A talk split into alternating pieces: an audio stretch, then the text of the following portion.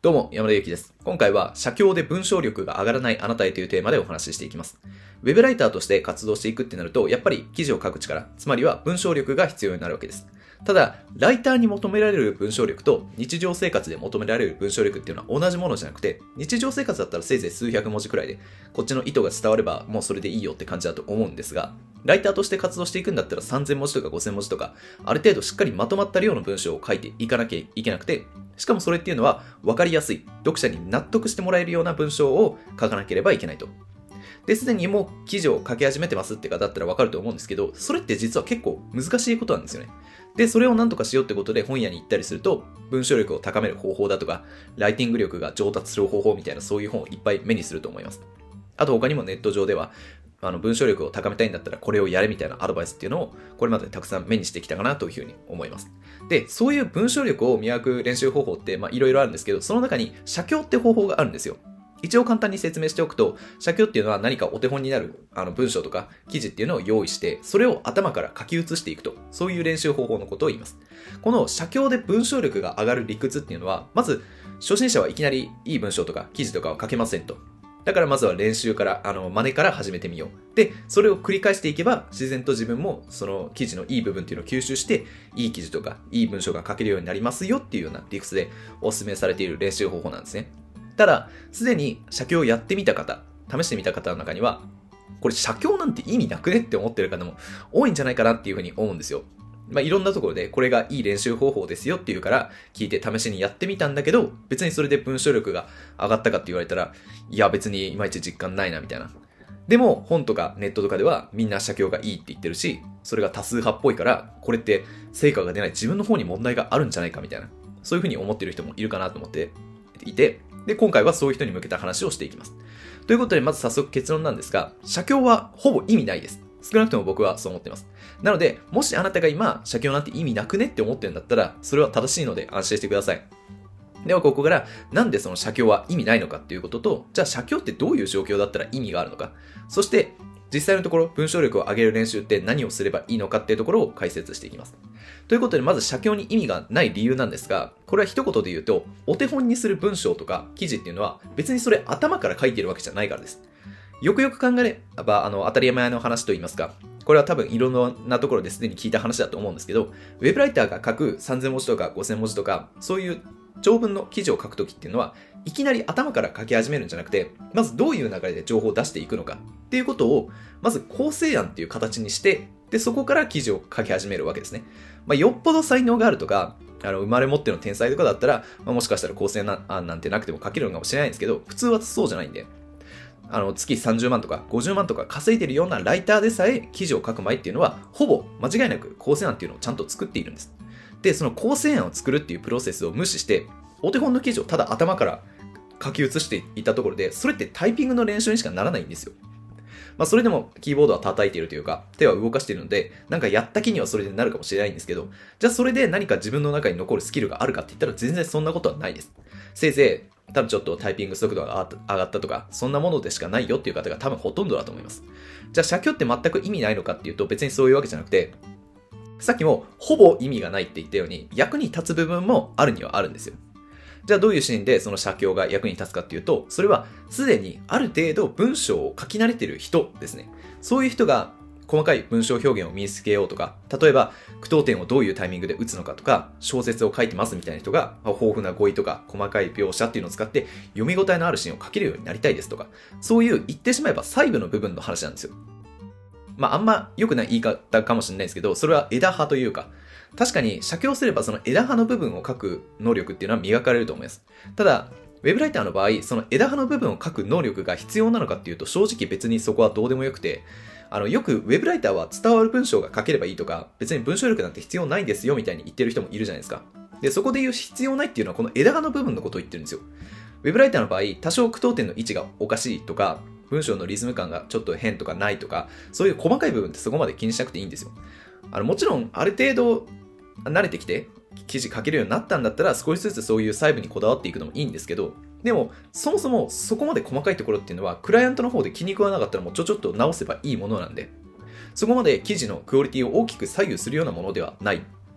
で、そんなことよりもっとウェブライターに大事なのは、何をどういう順番で情報を伝えていくかってことなんです。そもそもどあの読者に必要な情報って何だろうとか、どういう情報があると満足してくれるんだろうとか、そういうことを考える構成力の方がもう100倍大事なんですね。で、その構成力っていうのは、単に文章をあの頭から書き写すだけの写経っていう練習方法ではなかなか身につかないんですよ。だから僕は写経なんてやってもほぼ意味がないっていうふうに主張しているわけです。じゃあ、ウェブライターに必要な文章力というか、その構成力というのはどうすれば身につくのかっていうことで、今から2つの方法を紹介します。まず1つ目は、とりあえず写経と同じように、お手元になる記事を用意して、ただ、それを頭から書き写すんじゃなくて、その記事っていうのは実際どうやって書かれたものなのか、お手本の記事を書いた人の思考プロセスをなぞるように、同じように自分の手元で記事を作っていくっていう方法です。で個人的にこの練習の方法のことは思考プロセス模写っていうふうに呼んでます。まあ、この思考プロセス模写っていう言葉はまあ僕があの独自に考えたものなんで一般的な言葉ではないんで本とかネットで調べても出てきません。ただ、なんで今までこのやり方を広める人がいなかったんだろうって思うくらいにはめちゃめちゃ効果的な方法なんで、いや、そんな練習聞いたこともないよって思った方も、ぜひ試してみていただけると嬉しいです。ということで、この思考プロセス模写のやり方を説明していきます。まず最初にやるべきことは、その記事が、お手本の記事ですね。そのお手本の記事がどういう狙いで書かれたものなのか。つまり、誰に、どんな行動をしてもらうために書かれたものなのかを、えー、書かれたもの、うん、そうですね。書かれたものなのかを考えるってことです。誰にっていうのは、いわゆるあのペルソナってやつですね。想定する読者にどういう疑問とか悩みがあるのか。で、その読者っていうのはどういう経路で記事にたどり着いたのか。で、そして、で、その記事を読んだ人に最終的にどういう行動を取ってもらいたいのか、何をしてもらいたいのかってことを考えると。要は、記事のスタート地点ですね。読者がどういう状態で記事を読み始めて、で、その記事を読んだ後はどうなるのかっていうゴール地点を明確にしましょうっていうことです。そして次にやるべきことは、記事の大まかな流れをつかむこと。例えばこれは、あの、記事の例ではないんですけど、仮に今僕がここで話していることを記事にしたものがあるとしあの仮定して考えてください。で、そうなるとその記事の内容っていうのは、まず、写経とは何かっていう話をして、で、それじゃダメですよと。なんでかっていうと、写経では構成力を鍛えられないからですっていう話をして、で、実際どうすればいいかってことでおすすめの方法を2つ紹介しますねっていう流れになってますよね。まあ、こんな感じで実際にこの思考プロセス模写をやってもらうときにも、お手本の記事がまず大まかにどういう流れになっているのかっていうことを書き出したりとか、まあ、あと他にもマインドマップを使うって方法でもいいんですけど、そうやって記事の構造っていうのを把握します。で、そして次どうするかっていうと、その大まかに書き出した流れの解像度を少しずつ上げていきます。今説明したような流れっていうのを詳しくしていくっていうイメージですね。まず、大まかな流れっていうのを、あの、一言二言で言えるような流れを書いて、で、あの、それは、それをもうちょっと詳しい流れにする。で、もうちょっと詳しい流れにした後は、またそれをさらにもう少し詳しい流れにする。で、どんどんどんどん膨らましてあの繰り返していくと、最終的にはお手本の記事に近づいていきますよね。で、こんな感じで、そのお手本の記事っていうのを自分の手元で再現すれば、単に頭から書き写すだけだと見落としてしまうような、広い視野でお手本の記事全体を捉えることができるというわけです。この練習方法だったら細かい文章表現だけじゃなくて、ライターに必要な記事の流れをつかむ能力というか、あの全体を見渡す構成力っていうのが磨かれていきます。そしてもう一つおすすめの練習方法は、ダメな記事に添削を入れてみるということで、これはどういうことかっていうと、まずそもそもの話として、初心者の方がなかなかいい記事が書けない原因の一つに、記事の良し悪しがそもそもわからないってことがあります。なんで記事の良し悪しがわからないかっていうと、そもそも僕らが普段目にする記事っていい記事ばっかりだからなんですよ。例えば何か知りたいことがあって、Google で検索して、で、じゃあその見つけた記事を自分が読みますっていうなった時、それってまあ普通は検索上位の記事になりますよね。検索結果画面の一番上にある、いわゆる検索1位とか2位とか、まあ、多少下の方を見るにしても、せいぜい1ページ目とか2ページ目とか、ほとんどの場合それくらいのところにある記事を読むと思うんですよ。で、その検索上位に表示されている記事っていうのは、Google に評価されているから上位にあるわけで、まあ、一部例外もあるんですけど、基本的にはいい記事であることが多いです。で、あと他にも SNS とかで記事を見かけて、それを読むってこともあると思うんですが、その記事っていうのはほとんどまあ、あの、インフルエンサーが書いたような記事であったりとか、多くの人に拡散されている記事っていうことになるんで、当然それなりに質も高いことが多いと。こんな感じで、普段から僕らが見てる記事っていうのは、いい記事ばっかりなんで、悪い記事を見る機会ってあんまりないんですよね。で、そうなると自分が記事を書きましたってなった時、その記事がいいか悪いかって判断が難しいんですよ。これなんでかっていうと、書き手目線と読み手目線っていうのは違うからです。例えば書き手としては、まあ、これくらい説明しなくてもわかるでしょって思っていたんだけど、でも実はそれってあの他の人に見せてみたら、一般的な説明とは言い難くて、いざそれをその他の何も知らない人が読んだ時に、その記事って説明不足でちょっと意味不明な文章になっていたなんてことがあったりするんですね。だから自分が書いた記事を客観的に読み手目線で、これいいのか悪いのかって判断するのは難しいんです。なんですけど、他の人が書いたダメな記事を見て、もし自分がこの記事に修正を入れるとしたら、こうするなとか、まあ、そんな感じで実際に手を加えてみると、何をするとダメな記事になってしまうかっていうのがわかるんですね。そうなると自分が記事を書くときも、あ、こういう書き方しちゃうと誤解させちゃいそうだなとか、こういう構成だと読みにくく感じるだろうなっていうことに気づくことができる。結果、それでいい記事が書けるようになるというか、まあ、つまり文章力が上がるっていうことです。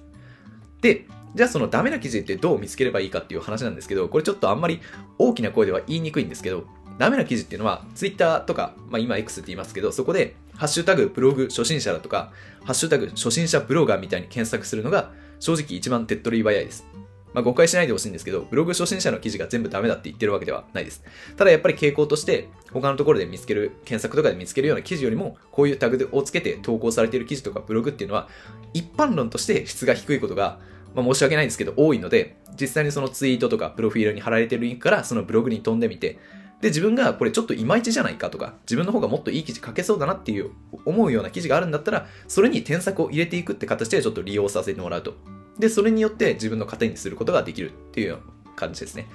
ということで最後に今回の内容をまとめると、まず写経っていう練習方法はお手本の記事を単に丸写しするだけの練習方法ですと。で、そしてそもそもそのお手本の記事を書いた人って別にいきなり頭から書いているわけじゃないんで、よくお勧めされている方法ではあるんですが、初心者が特に鍛えたい構成力っていうのは身につきませんという話をしました。で、じゃあおすすめの練習方法は何かっていうと、まず一つ目が思考プロセス模写。これは単に頭から文章を丸写しするんじゃなくて、お手本の記事っていうのはどういう狙いで書かれたものなのかとか、どういう構成で書かれたものなのか、それを考えた上で真似していきましょうっていう練習方法でした。で、もう一つはダメな記事に添削を入れることで、例えば Twitter とかでブログ初心者の記事を見つけて読んでみて、で、それがいまいちなんだと思ったら何がダメだったのかっていうことを考えて自分なりに添削を入れてみる。で、これをやることによって、いい記事と悪い記事の違いを理解することができて、そこで身につけた知識を自分の記事に活かすことができるという練習方法を紹介させていただきました。